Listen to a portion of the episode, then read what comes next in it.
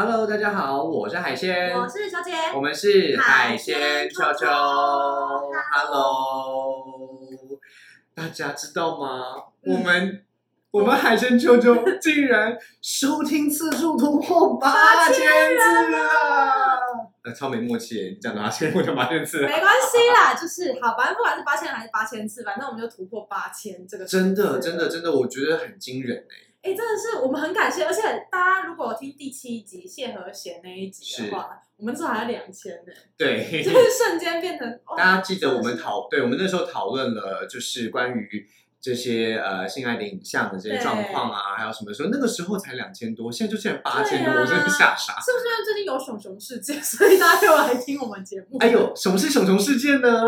简单来讲呢，就是有疑似就是熊熊女艺人熊熊的，就是性爱影片露出是这样子。那目前还不确定到底是不是熊熊，所以大家但是大家都闹得沸沸扬扬的。其实我觉得，我觉得要跟听众、观众大家讲的事情，就是无论是不是，那都是他的事情。真的，而且另外一件事情就是说，谣言止于智者，没错，影像止于大家，好吗？对到你们这边就停了，不要再传下去。真的，大家不要一直在疯狂传下去。当然，还有更原本的、更根本的事情，就是真的要请大家保护自己，好吗？对，对那想要知道怎么保护自己，麻烦就是左转上一集，对，麻烦那一集再翻第七集再听一次，你就会知道了。没错，没错，没错那，海鲜，你知道我们今天来到第十集，是对，那我们终于要来讲什么了吗？我们要讲很有趣的话题，就是 这个有趣的话题，其实也是我们朋友之间常常敲碗的话题，我们真的常常在讨论这件事。但是因为它牵涉到这个玄奇妙道，所以而且就是它有一点点神秘力量哈。对，但我觉得不止，它是有点神秘力量 fit 大数据分析，你知道吗？但是你还要再把其他因素考量上去，所以每个人就会变成不一样的分子。究竟是什么样的神奇妙术，还加上大数据呢？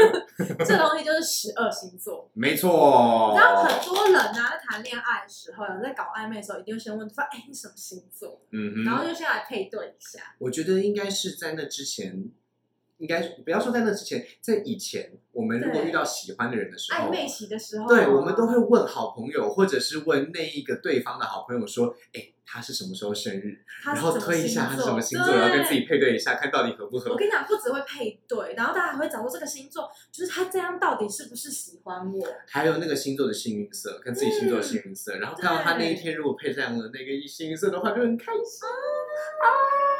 对，这就是十二星座的魅力，好吗？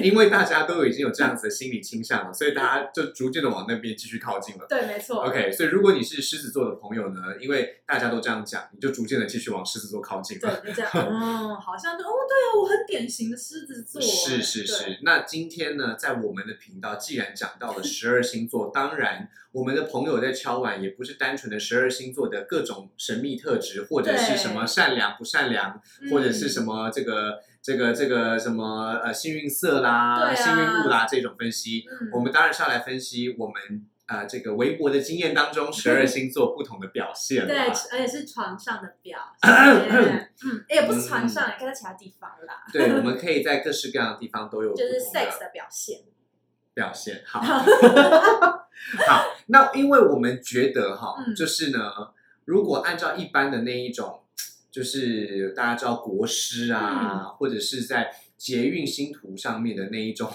那种分析啊，或者是对报道拿那种顺序的话，你太无聊了。真的，我们决定照着这个十二星座的四象啊，对这个风象、水象、火象、土象，我们按照这些象呢来把它分别讲一下。没错。那我们这一节内容呢，就是所谓的水火不容组。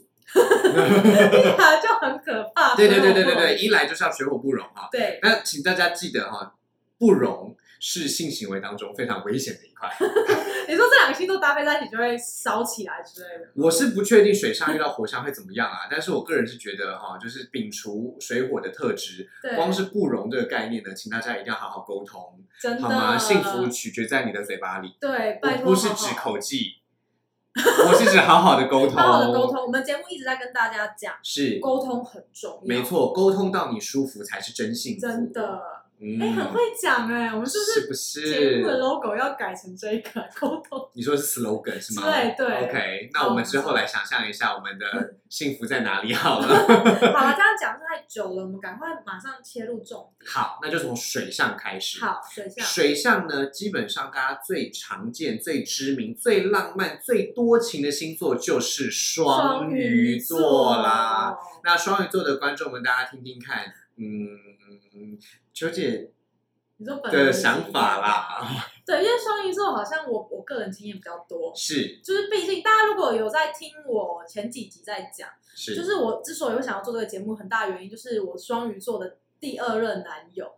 是他一个发生什么事？他是个热色啊，不是啊，就是，但我觉得他可能不能代表所有的双鱼座啊，我不确定啊，因为其实大家都会有一个既定的印象，会觉得双鱼座的男人比较浪漫，嗯哼。然后多情，嗯所以你就会觉得哦，他是不是在床上也很浪漫多情啊，然后很温柔这种？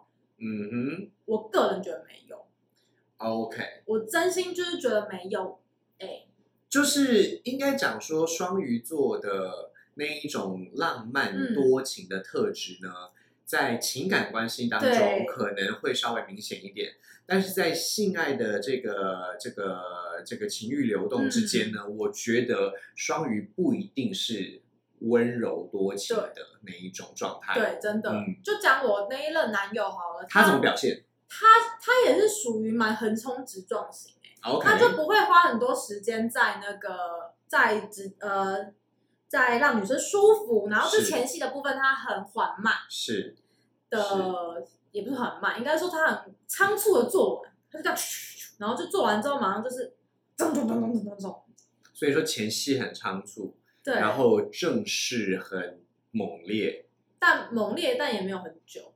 然后很快就结束了。我不太，其实因为你知道事隔多年，但我只记得我很我很不舒服而已，是，因为是毕竟他当初还嫌弃我是个处女，你知道吗？我把对，大家还记得这个恐怖的我把这？么重要的就是人生第一次交给你，然后你 fucking 就是觉得我是个处女，很讨人厌。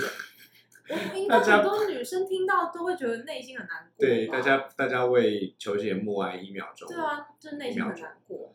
但我后来有跟其他的双鱼座的男生，怎么样？有改有稍微改观哦，我跟你讲，其实就像我刚刚讲的节目说的，嗯，沟通很重要这件事情。因为其实第一开始的时候，我第一次的时候，我并没有觉得很棒、欸嗯我第一次我觉得很，嗯、我那时候跟你讲，我就觉得很还好。嗯嗯，就是诶、就还不错，但是没有到你会觉得哇哦，在境界，就是你没有玩到，就是我就是决定要跟他，就是我们不管是炮友或什么关系都好，就是我想要继续跟他，就是就是变变变这样子。然后第二次呢？可是因为他其实第一次他就有在跟我沟通，他就说你觉得怎样比较舒服，然后什么之类，他就是很积极的想要让我开心，你知道吗？嗯，然后呢？但我就觉得压力有点大，就我我现在是直接跟你讲这个是不是不是很好，我就会觉得说啊要这么直接吗？我们好像不是还很熟哎、就是。但老实说，后来有没有变好？我觉得可能是因为后来我们互相蛮喜欢彼此的，嗯所以其实那个感觉你知道是 fit 的。就像我们这一直在讲性爱合一跟性爱分离的那个爽感层次是不一嗯嗯，样的。没错没错没因为你一错，到性爱合一的一个阶段，然后你就你会一直在 combo 上去，所以我觉得是越来越开心的。是是是啊，是加上他是，也会一直，我会跟他讲说这个地方我不太舒服，然后你不要摸这摸这边。他也跟我说他不喜欢我摸那边，比如说男生有的哦，那很很有趣，因为嗯其实不是每个男人都喜欢被舔乳头或是摸乳头。哦，对对对，没有错哦，对是的，是的我跟你，讲，就是大家都会被日本的 A 片给就是误导，就像说、嗯哦，男优都会这样子啊，就是要这样摸他、帮他什么之类，或是摸蛋蛋之类的，但其实不一定，真的不一定。如果这个男生跟你说我这边真的没感觉，就是你不要摸，你就不要一直疯狂攻击那边，因为他真的就是没感觉，对对对对对或是他蛋蛋就是不喜欢被这样子揉或是捏，你就不要再去动他。，对对对对对对对这件事情。很重要，所以就是沟通真的很重要。好，所以我简单总结一下双鱼座的特质。其实我自己的印象也是这样，就是双鱼座的双鱼座的跟双鱼座的朋友们经验，有性爱关系的时候呢，基本上其实他们的多情浪漫在性爱之间是很还好。对。对，就是他们是其实只要有做事就好。他们会不会是在结束之后的那个时间又会变回多情？我觉得，我觉得，我觉得，我觉得是，我觉得是分成两个层次来看。对，第一个就是他们会非常在意这一个品质。哦，他们在意品质，所以他们会想要逐渐的去让这个品质变得越来越好。OK，所以这一个品质虽然他们一开始的时候可能会觉得可能会不小心表现出只有做事而已，就是会横冲直撞。对，可是，在之后呢，会慢慢的开始跟你一起去讨论说，嗯我觉得下一次我可以怎么样嘛？或者是这上一次怎么样，那我们这一次要不要怎么样？哦，这是我觉得双鱼座所谓的多情浪漫会放在这边。对，另外一个我觉得也很有趣的地方，就是他会去，嗯，买情趣用品。不是，呃，那那个是别的星座，我们等一下讲。哎，不是这样，我的我的双鱼座也是。你的双鱼座有情趣用品是不是？对对对其实应该是说双鱼座会，我觉得情趣用品就是等于是品质的那个部分嘛，嗯对不对？对就是想要去增加这件事情。增加。我觉得双鱼座的第二个点，我觉得很重要的是，所谓的爱情会让性变得更美好，在双鱼座身上特别明显。你说你们两个有点情感，他就会更费力。是的，是呃，对对对对对，更更费尽他全身的气洪荒之力，对然后。对对对对对对对，所以我自己觉得，对于双鱼座的朋友来说，那种多情浪漫其实是体现在这里。就是如果哦性爱合一的时候，别人的爽度可能是性加上爱，哇，八十分，对双鱼座来说就是一百二。他就要破表，我就要让你爽到一个不行。所以我觉得简单做这两个总结，是我觉得在我们的双鱼经验里面，就是他们的性爱合一真的非常的明显，对，他们的爱情给性的滋润真的很很他们真有感的活在觉。爱里面。对对对对对，可是我很好奇，请问这些人们，他们是有分国家吗？还是有台湾代表，或是其他我觉得？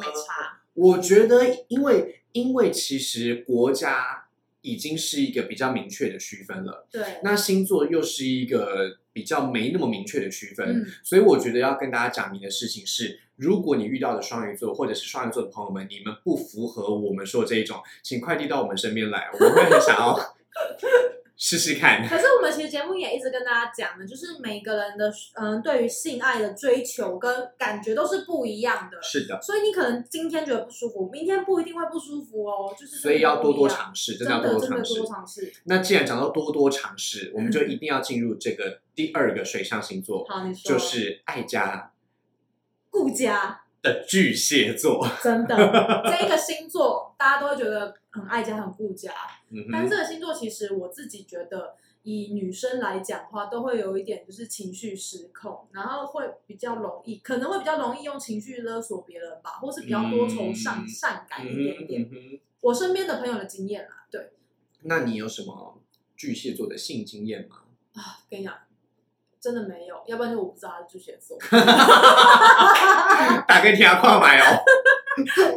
我就是当年有一点就是，嗯，大家知道的，好，就是比较比较比较风流，嗯，比较年放轻。飞自我啊是是是是是是好对那巨蟹座的部分呢，就由海鲜来给来一些，独挑大梁，谢谢大家。就是好，其实基本上我遇到的巨蟹座呢，比较有印象的是两个啦。嗯，他们因为因为大家因为他们都是住宿舍，所以我嗯其实没有去过他们家。对，但是呢，在他们的宿舍里，我真的感觉到前所未有的 cozy。他们把宿舍布置的像家哎、天哪！我不知道是所有巨蟹座都会这样吗？还是等等请说，他们是住哪一种几人宿舍？他们是住那一种二人或三人宿舍，所以其实算就是他的他对对，是一个蛮大的空间。然后他的那一半就超像家，然后另外一半就感觉就是荒凉，就是就是垃圾场，就是对比之下啦，臭对直男会住的地方。反正呢，我真的我是认真的觉得他们很会经营环境。天哪！我自己觉得巨蟹座的性爱过程当中最有趣的地方，就是他们对气氛的掌握非常在乎。嗯，他们不一定做得很好，但是他们会很认真的，譬如说，他会问你说：“我点这个香氛蜡烛可以吗？”嗯或者是我擦这个香水，或者是我有那个精油可以吗？嗯那要不要先按摩？嗯，对他们会问的是这种问题，所以而且而且我觉得巨蟹座其实我不知道为什么他们对于性的需求也是很有自己的一套想法的。嗯，他们会有一段时间很密集，然后有一段时间很疏松，然后又是很密哦集。你说找你的事对对对对的状态，我自己的经验啦，所以他们那一段很密集的时间呢，他们就会把它布置的非常好。然后在那个输送时间你去的时候，就发现哦，他会稍微有点疏于照顾，可是呢，他会在他会在呃想要做一点性爱的事情的时候呢，稍微把环境再整整理一下。下。对对对对哎、，我觉得这样听起来呀、刚刚讲巨蟹座会做这些事情，嗯。他们好像比较有时候会比较小心翼翼一点，对不对？对对对对对，我觉得不，我觉得多愁善感真的是大家贴上去的标签啦。但是我觉得嗯真的他们会有比较多呃细腻的情绪，对因为他譬如说我去洗澡，对他就会问说你要洗多久，对，然后我后来才知道他在计算那一个他要花多久时间把环境布置好。哎你知道那个，你知道那个很感人的，其实我觉得这是水象星座的特色，哦真的吗因为双鱼座也会这样。哦，他就会问说你什么时候到，你大概几点会来，然后嗯要要不要我去接你或什么之类，然后我就每一次都让人家等很久。哦，那那是你的问题。但是在我的状态下呢，就是我觉得我的巨蟹座朋友，他们真的都会把时间跟他的那个环境啊、气氛搭在一起。所以，就算最后那个性爱的品质本身其实还好，嗯可是环境真的很舒服，而且好像他们都喜欢放音乐。哦，对我我遇到的啊都喜欢放音乐。双鱼座也是放音乐。哦，真的吗？也会放音乐，所以因为他们的音乐刚好也是符合我的口味，所以我就觉得嗯不错不错所以。他如果在旁边放辣台妹、辣台妹，我就会要想一下，我就会问他说：“我跟你现在适合吗？”然后他就会知道我的意思吧。但是其实我跟你讲，我真的有遇过，就是他放大台妹，但是因为他很呛，所以我真的 OK。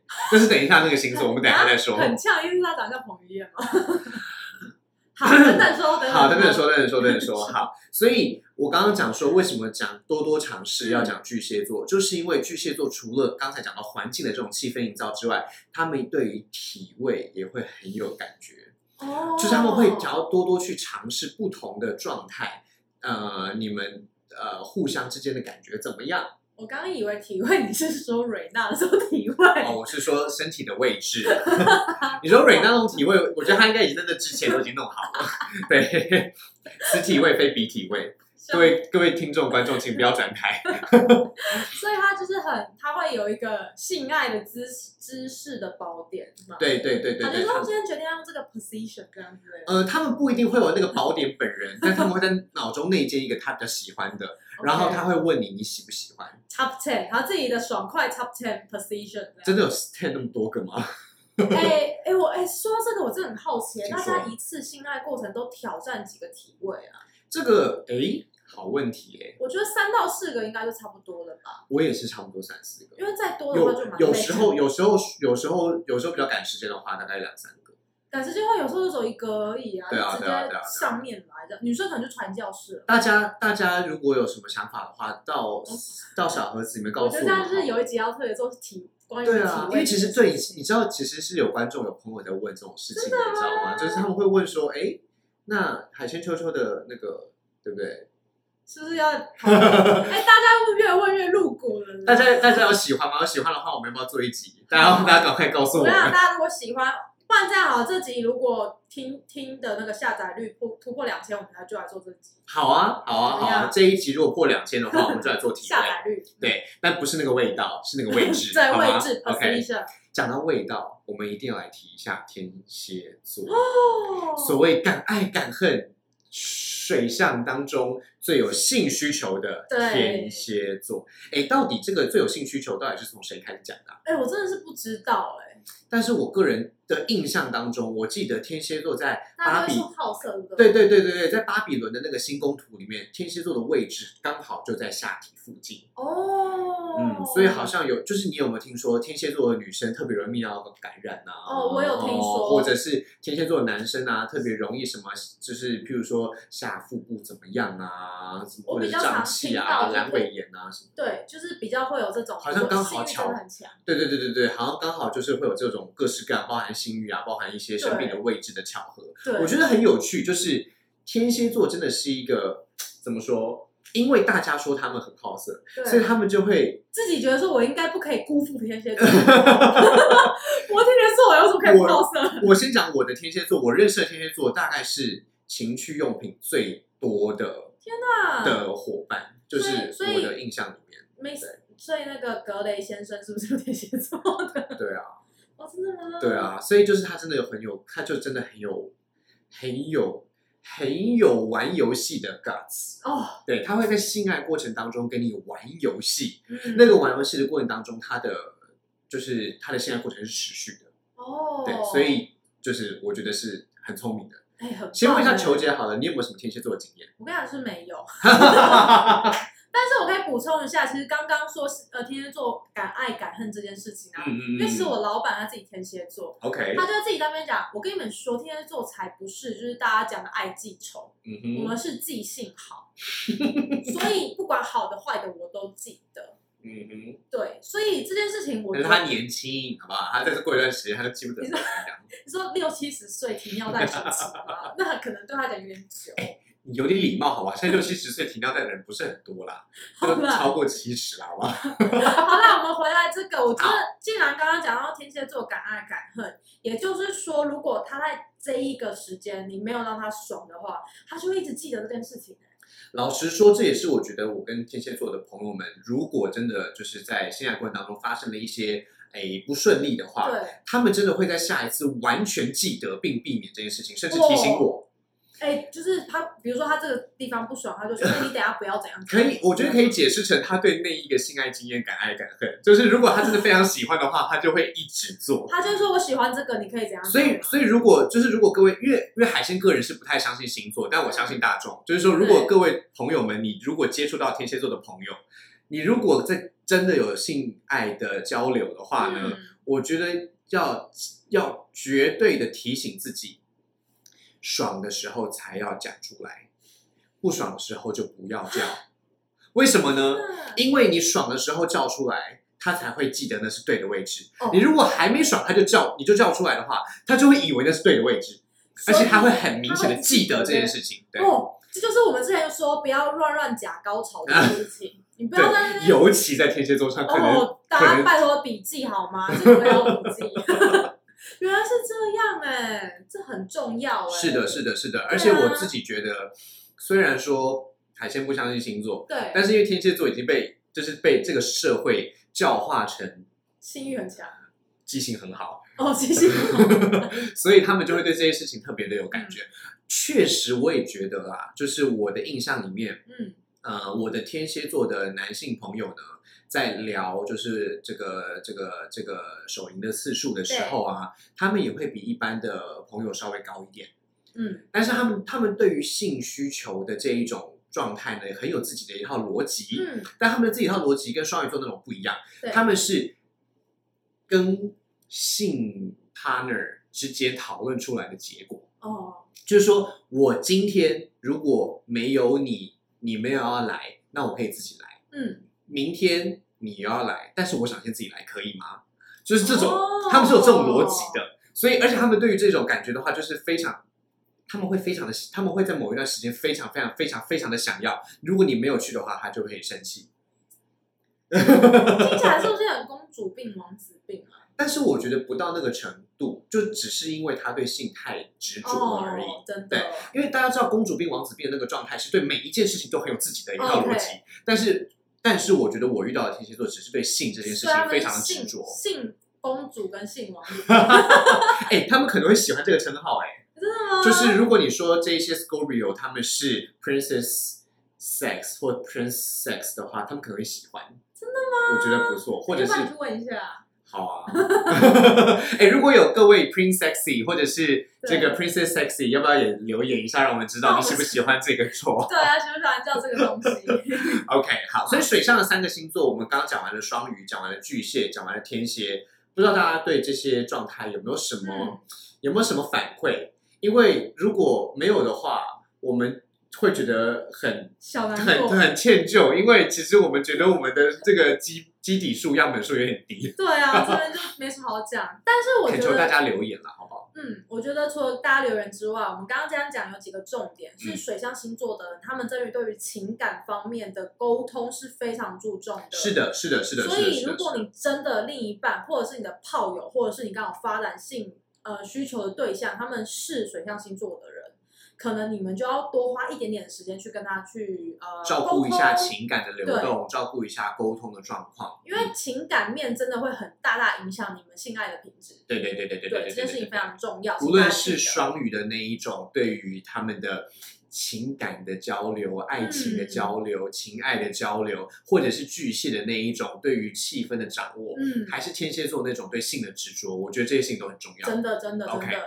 那我们现在讲完了水，那与它不容的那个火，我们就要开始了。好哦，那就是球姐的主场了。我不是真的，我不是真的说水象星座跟火象星座不容，请大家不要误会。我觉得我印象中的水象跟火象情侣也是可以蛮翻云覆雨、翻天覆地的哈。嗯，那我只是想说，那个那个火象的部分啊，海鲜的这个经验稍微缺乏一点啦。嗯，那我们就有请球姐先从我们这个传说当中火象之火爆组火爆组，嗯。母羊座好的，大家如果前几集有在听球姐的性经验的话，是应该都对于母羊座这个名词有听到几次吧？哦，对考验大家来是哪一集？我记得好像直接这样讲。好，就简单来讲，就是哎，应该是第六集吧，炮友那集有讲过。嗯，对对对对。然后还有那那个第八集，对，那个时候我们主要是在讲国家跟一些嗯，炮就是对对对对对对。对对。但是我们这一次想要特别强调哪一位是母羊座呢？好的，那就是希腊那位。好奇更大家可能想要拼凑一下球姐的希腊故事，就麻烦第八集听一下，第六集听一下。好，OK，那我直接讲一下，就是我的经验，母羊座刚刚好，就是有好几位，嗯哼，然后第一位第一位是希腊的嘛，然后第第二位位是是，哎，瞬间有点忘记。OK，第二位就是毛也是毛很多的，他是英国希腊混血儿。，OK。我，们在讲希腊的时候，对其实讲过蛮多这两位的相关知识。而且我跟你讲，特殊特色是他们两个都长得很帅。他他们两个都 Oh God 都非常帅，然后就让我想说他奇怪，怎么跟我平常 Google 或是看到希腊人长不太一样？我以为是让跟平常 Google 看到的母羊座不太一样。希腊人不太一样啦。小林讲哎、不话。要这样，因为我同事他是母羊座，我觉得他长得蛮帅的。对啊，母羊座帅哥其实应该不少哎。对啊，我嗯觉得是好是帅的。OK。然后另外一位是我一个美国朋友，然后他有性爱成瘾症，性爱成瘾症到底是一个什么样的状态啊？就就帮我们解释一下。就是其实他会一直疯狂的想要做任何跟性有关的事情，嗯他真的控制不下来。是哎，我不是说母羊座一定会得到这个病，是他刚好是母羊座，是，然后他的案例就是他会一直疯狂传讯息给我，然后就跟我说什么哦，就是你你还记得我们上一次怎样？你很性感啊，或者是你可以拍什么什么胸部的照片给你看，或是我现在想要怎样怎样，你要看我打手枪啊什么之类的。嗯然后我就想说，哈，这个人到底在干嘛？嗯对，然后他有一段时间意识到自己好像就是很 lose control，所以他就是消失了一阵子。嗯，那他消失完了，可能过了几个月之后，他又回来，强势回归，然后就会变本加厉。对，嗯然后那时候我其实就觉得他蛮怪的，然后所以我呃，但他一直没有跟我讲这件事情，我只觉得他可能就太孤单或什么的吧。那你觉得这位美国的朋友他嗯有性爱成瘾症的状况？你觉得母羊座这个特质在他身上有什么样的显现吗？我觉得因为母羊，它其实母羊座，我必须说他非常的冲动，嗯哼，他们就冲到我我觉得十二星座里面最不爱最不爱戴保险套的母羊座应该排前三名。他们就会觉得，嗯，我现在知道插入啊，你叫我戴什么保险是？包含那个希腊地跟英国希腊混血吗？他们也是这样吗诶，希腊地他有戴，？OK，对，但是是如果如果他如果有机会的话，他是不是想不戴？呃，好像也没有，我觉得真的是看人呐、只是我觉嗯得母羊座为什么我会说母羊座他不戴的原因，是因为他们真的太冲动了。他们很想直接来，对，但所以你一定要跟他讲说，不行，你要带，嗯因为像希拉蒂他是自己有带，然后其他都是要你跟他讲说，不行，你要带，嗯要不然他真的会给你五套。对，母羊座就这么的冲动，然后加上母羊座他的风格就是他们就是会走一个那个什么该怎么讲，格雷路线，他们就。是把你哇甩出去的那种感觉。可是球姐，你不是喜欢格雷的吗？对啊，但是他们三个也是有格雷的那程度区分的。哦，就是这个谁最格雷谁最格雷哦？就是那个英国希腊混血，？OK，他就是完全就是我不知道他在干嘛，病掉给啊你。就是我后来就觉得超痛的。哎、真的，请大家就是请各位男生好好的体谅一下女生的对，痛，因为那个痛真的是那个真的很很那个真的很因为，而而且真的然后痛啊，会流很血。撕裂，对对我跟你讲，真的会流血。有时候你真的太用力完之后，我们可能去上完厕所就擦一下，你就会发现就是都有血流出来。而且那个有流血，它不是一两天就会好，它可能大概花一个礼拜。对。然后如果你又看又那一个礼拜之中，你又继续就是有性行为的话，它就会一直持续在这个状态下，然后你每次进入女生就越来越痛，就会肿肿的对，会越来越痛，所以很不舒服。对所以我觉得母羊座的特色应该就是他们有一点点太格雷。对。我听说的我听说的母羊座版本比较有趣，对，他也是也是冲动，也是格雷派，也是很想要赶快，对，但是因为我听到那个版本也是也是在一个非常临时的环境，好像是公厕吗？不是公厕，嗯，是学校的厕所，哦，果然是厕所。对，是学校的那一种，就是实验室的厕所。哦，那你知道，就是那个就是真的比较狭窄一点，而且实验室的人走来走去的。对对对对对对对。但是我听到的版本是母羊座它控制不住自己的叫声。哦，大家知道，在实验室的厕所，刚刚学姐已经讲，就是会有人走来走去嘛。对，然后对，因为因为很冲动，然后因为很有这个这个这个这个速战速决的想法，对，所以这位母羊座就跟我朋友呢，就到了这个实验室的厕所，然后母羊座在最后呢，就是呃，他就是控制不住自己的叫声，所以他们后来就相当尴尬的走出厕所，哦，有完事，但是就是非常尴尬走出厕所，所以我真的我认真的觉得，如果你们有 如果你忍不住的话，请戴口罩。哎哎有用吗？有哎，我先问一下，那你刚刚那三个母羊座，他们真的有有叫的比较大声吗？还是还好？哦，我觉得还好哎，我觉得真的还是因为我遇还是因为我朋友是一，然后那位母羊是零，所以他们的那个状况就比较能，对对比较特殊一点。对，就因为毕竟就是我都是被插入者嘛，是是是，对啊，所以才会是痛的对那个。对，我 可能可能在帮他们咬咬的时候，他们很开心，然后就会叫。哦，OK 对 OK OK，好，所以我们我们觉我觉得讲到叫，就差不多可以到我们火象第二个星座了，好，因为我们火象第二个星座呢也是教教路线吗？对，怎么说教教路线？就是丛林之王狮子座。狮子座。啊，其实我自己我自己有狮子座的经验，嗯，我觉得他叫的还好。哎，我我会讲什么？哎、可是我跟你讲，这很好笑，因为其实啊，狮子本人的叫声啊，没有老虎来凶猛哦。啊大家哈，自己上网去啊查。哈，其实我们看那个电影啊，不是都会有那个那个狮子的那个狮门的那个电影，不是这样，然后是这样叫吗？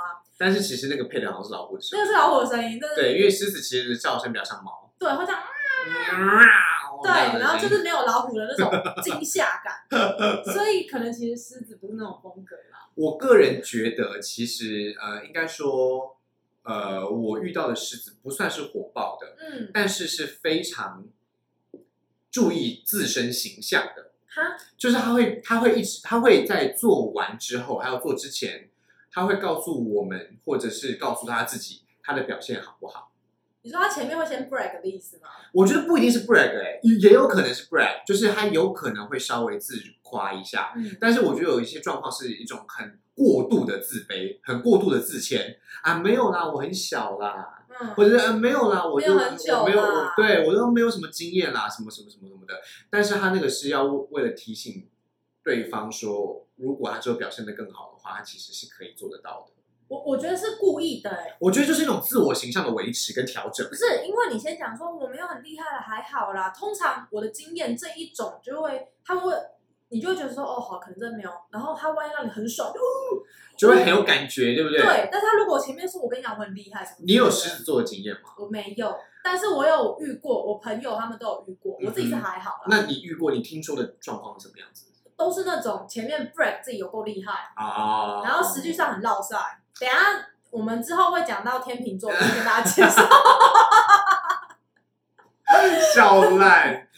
反正我觉得基本上狮子座就是有可能会 brag，但是我遇到的真的不是只有 brag，、我遇到就是这种有一些也是有那一种会这种特别谦虚，然后到之后就会让你眼睛为之一亮的那种状况。哦，那反正我觉得不管是哪一种，都还是会围绕在自己的那种维持形象啦，或者是要很顾自己的某一种。尊严。对对对对对对对，那其实狮子座本身就这个啊，他们爱面子啊。我觉得还有另外一种性爱的展现是他们会，呃，他们会很在意我们的评价。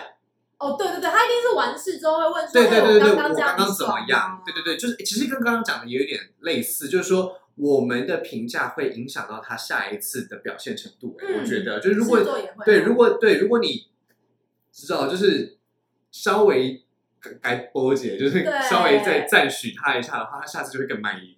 我觉得像刚刚没有讲的是母羊座，好像比较不会这样。就是对他的冲动跟火爆的状况呢，其实是在哦性爱他没有想要过程之间。对对对对对，他其实哦，所以也很重要，就是要跟母羊座沟通好。真的要特别沟通。对对对，就是而且是在事前就要先讲好。对我觉得因为我觉得母羊座他没有在跟你就是事客气的后特别在沟通，对对对对对不会对对特别说你这样有爽吗？他们其实好像不太会做这件事。那狮子座的话，就是他因为会维持自己的那一种想象跟王者尊严，对对对对对，所以如果你稍微再更赞许他一下，然后稍微讲一下他哪一边可以改进的话，他就会更开心的说：“好好好，我下一次一定会把你怎么样怎么样怎么样。”对对对对对对。我觉得这个是狮子座的有趣。哦，嗯这样很棒哎。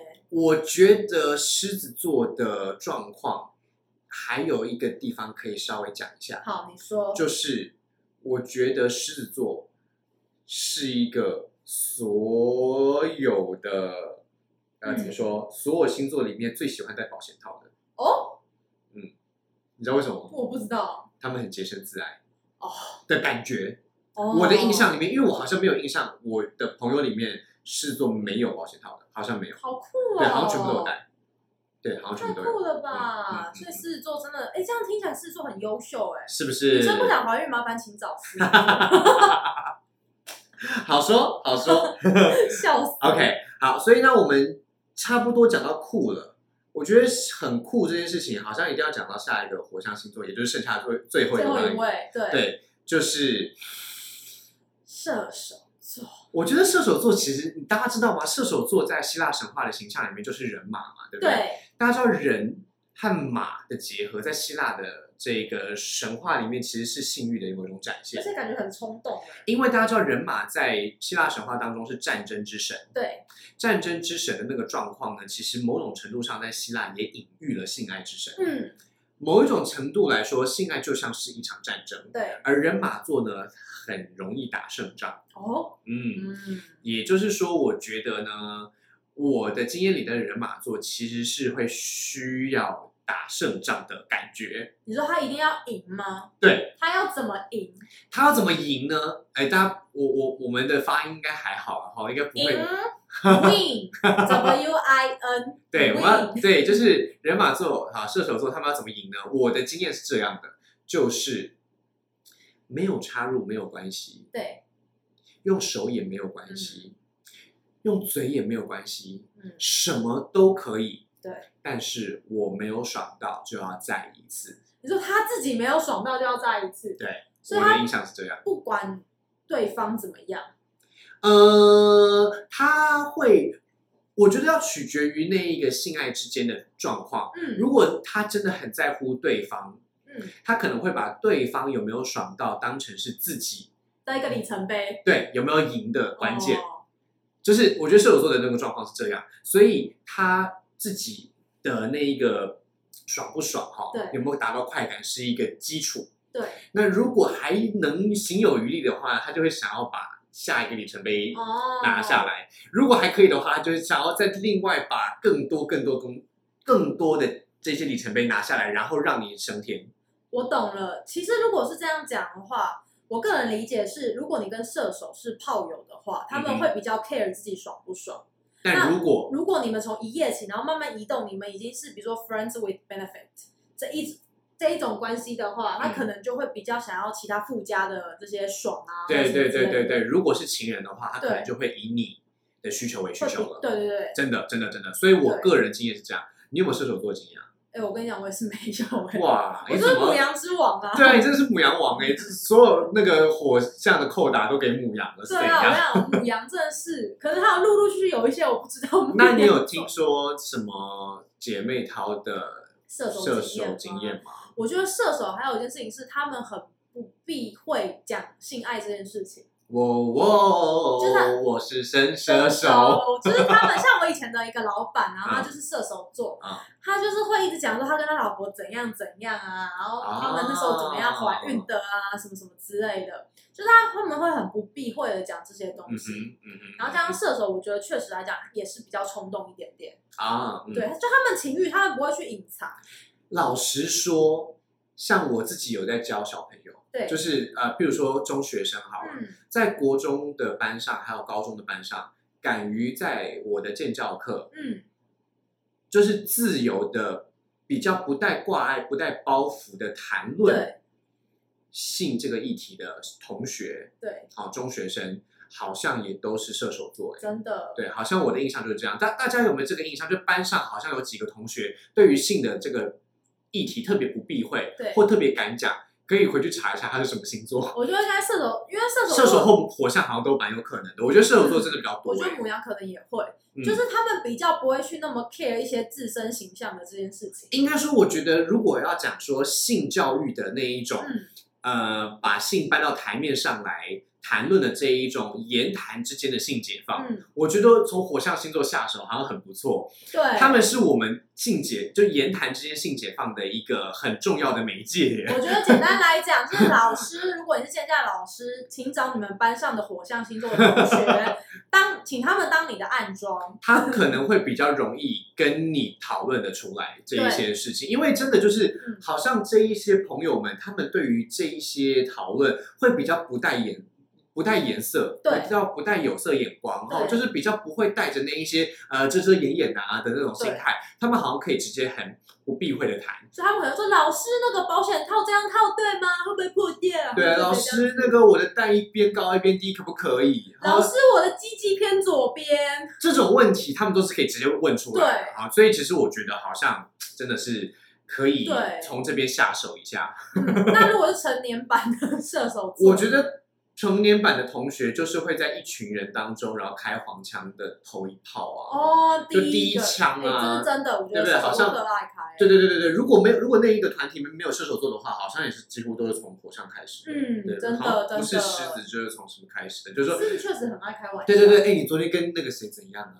什么什么什么什么，哦，等一下就怎样怎样怎样，爽死他。对啊，什什么什么什么，哇，怎样啊？对，真的真的。对，常常都会从这一些同学或朋友里面开始，真的所以可以请大家哎好好的利用，啊不是啦，我说请他好好的交流交流。真的。OK，好，那我们今天水火不容的部分，我觉得稍微先讲到这边，嗯，因为我们今天这一集如果再继续讲下去的话，一定会超时太多。我们已经一直被说，你们可不可以节目做短一点？真的，很多同学都一直在问啊，对不对？很多朋友都一直在问啊，啊，可不可以让我在这个上学的途中听完就好？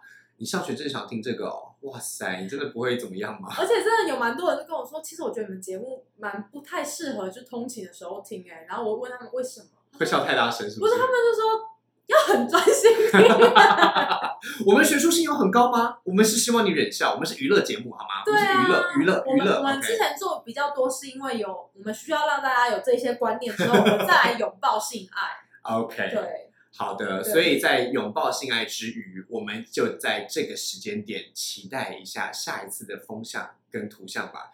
关于风俗民情、水土不服的部分，我们下回见。待下回分 解。OK，那我们今天的节目就到这边喽。我是海鲜我是小姐。海鲜秋秋，带带你你秋秋秋秋，拜拜拜拜